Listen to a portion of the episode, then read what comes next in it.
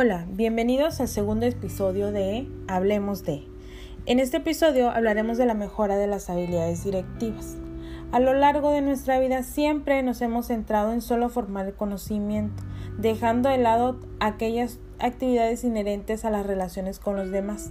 Para desarrollar las habilidades directivas, esto implica una elevada dosis de aplicación práctica, pero recordemos que la práctica sin el conocimiento conceptual necesario es estéril e ignora la necesidad de flexibilidad y adaptación a diferentes situaciones. Combinar el conocimiento con las prácticas y la aplicación de conocimientos observables nos provoca un cambio de perspectiva. Existen diferentes modelos de desarrollo de habilidades directivas, entre las cuales se pueden dividir en cuatro pasos. paso número uno, que es los principios conductuales o guías de acción. El paso número dos, que es la demostración por medio de casos, películas, guiones o incidentes. Hablando de incidentes, pudiera ser cuando las empresas eh, registran aquellas situaciones eh, de problemáticas y de cómo se llevaron a cabo la solución. El paso número 3, que es las oportunidades para practicar los principios a través de la representación de roles o ejercicios. Y por último, que en todo eh, aspecto de desarrollo tenemos la retroalimentación del desempeño por parte de los compañeros, personal o expertos. Todas las conductas están o por lo menos deben de estar basadas en las teorías de las ciencias sociales. Generalmente hablamos de sentido común y de recetas eh, o instructivos de cómo debería de ser el comportamiento de las personas. Si bien es claro, la mayor parte del tiempo en el área laboral es la relación que se tiene con los superiores e indirectos y mantener esta relación conlleva trabajo y muy posiblemente las organizaciones no valoren o no vean que esta produce valor, al menos no monetario, pero puede verse reflejado en la parte de la productividad. Imaginemos que contratamos a alguien cuyos conocimientos son básicos, pero que tiene predisposición de aprender Generalmente este tipo de oportunidades se cierra para estas personas, pero hay que considerar la parte de las actitudes. Cuando pasamos a ser conscientes de nuestro nivel de competencia respecto a nuestras habilidades, generalmente estamos motivados para mejorar y beneficiarnos de esto. Algunas organizaciones realizan evaluaciones con el fin de medir el desempeño de las personas y con ello proporcionar la motivación y capacidades o perdón, capacitaciones necesarias para promover ese desarrollo. Retomando la estructura particular de un modelo de desarrollo de habilidades directivas basado en teorías de desarrollo de habilidades, pudiéramos destacar cinco componentes.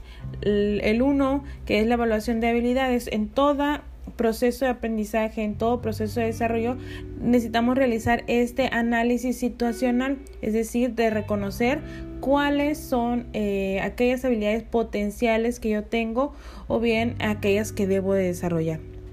El segundo paso, que ya es la parte eh, cognitiva, que es el aprendizaje eh, de las habilidades, donde ya conocemos o bien reconocemos las otras habilidades que no son parte de mi personalidad o de mi desarrollo como persona. Eh, pasamos al componente 3, que es el análisis de las habilidades, cuando yo eh, tengo ese análisis de lo que yo era, lo que yo aprendí y cómo lo estoy aplicando, que nos lleva al, cuarto componente, que es la práctica de habilidades y eh, en este caso la aplicación ya de manera eh, digamos permanente. El mensaje detrás de esas observaciones es claro. Desde cualquier perspectiva, la competencia en las habilidades personales, interpersonales y grupales es un requisito previo fundamental para el éxito de la administración. Es por ello que desarrollar todas las habilidades directivas y todas aquellas características que correspondan a las habilidades interpersonales, personales y de grupo va a llevar al éxito seguro de la organización y la motivación del personal.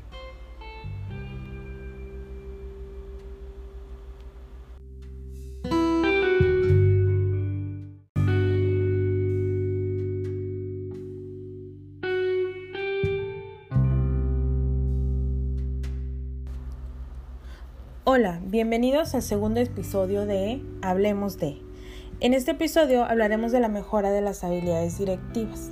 A lo largo de nuestra vida siempre nos hemos centrado en solo formar el conocimiento, dejando de lado aquellas actividades inherentes a las relaciones con los demás. Para desarrollar las habilidades directivas, esto implica una elevada dosis de aplicación práctica, pero recordemos que la práctica sin el conocimiento conceptual necesario es estéril e ignora la necesidad de flexibilidad y adaptación a diferentes situaciones.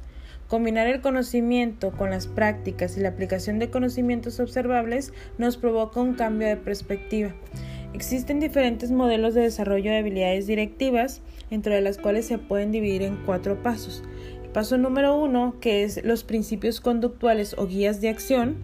El paso número dos, que es la demostración por medio de casos, películas, guiones o incidentes. Hablando de incidentes, pudiera ser cuando las empresas eh, registran aquellas situaciones eh, de problemáticas y de cómo se llevaron a cabo la solución. El paso número 3, que es las oportunidades para practicar los principios a través de la representación de roles o ejercicios. Y por último, que en todo eh, aspecto de desarrollo tenemos la retroalimentación del desempeño por parte de los compañeros, personal o expertos. Todas las conductas están o por lo menos deben de estar basadas en las teorías de las ciencias sociales. Generalmente hablamos de sentido común y de recetas eh, o instructivos de cómo debería de ser el comportamiento de las personas.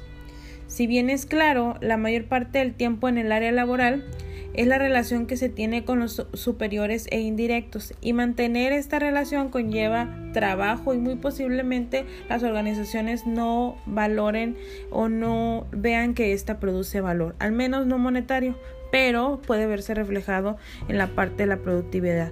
Imaginemos que contratamos a alguien cuyos conocimientos son básicos, pero que tiene predisposición de aprender Generalmente este tipo de oportunidades se cierra para estas personas, pero hay que considerar la parte de las actitudes. Cuando pasamos a ser conscientes de nuestro nivel de competencia respecto a nuestras habilidades, generalmente estamos motivados para mejorar y beneficiarnos de esto. Algunas organizaciones realizan evaluaciones con el fin de medir el desempeño de las personas y con ello proporcionar la motivación y capacidades o perdón, capacitaciones necesarias para promover ese desarrollo. Retomando la estructura particular de un modelo de desarrollo de habilidades directivas basado en teorías de desarrollo de habilidades, pudiéramos destacar cinco componentes. El uno, que es la evaluación de habilidades en toda proceso de aprendizaje, en todo proceso de desarrollo, necesitamos realizar este análisis situacional, es decir, de reconocer cuáles son eh, aquellas habilidades potenciales que yo tengo o bien aquellas que debo de desarrollar. El segundo paso, que ya es la parte eh, cognitiva, que es el aprendizaje eh, de las habilidades, donde ya conocemos o bien reconocemos las otras habilidades que no son parte de mi personalidad o de mi desarrollo como persona. Eh, pasamos al componente 3, que es el análisis de las habilidades. Cuando yo eh, tengo ese análisis de lo que yo era, lo que yo aprendí y cómo lo estoy aplicando, que nos lleva al, cuarto componente, que es la práctica de habilidades y eh, en este caso la aplicación ya de manera eh, digamos permanente. El mensaje detrás de esas observaciones es claro. Desde cualquier perspectiva, la competencia en las habilidades personales, interpersonales y grupales es un requisito previo fundamental para el éxito de la administración. Es por ello que desarrollar toda las habilidades directivas y todas aquellas características que correspondan a las habilidades interpersonales, personales y de grupo va a llevar al éxito seguro de la organización y la motivación del personal.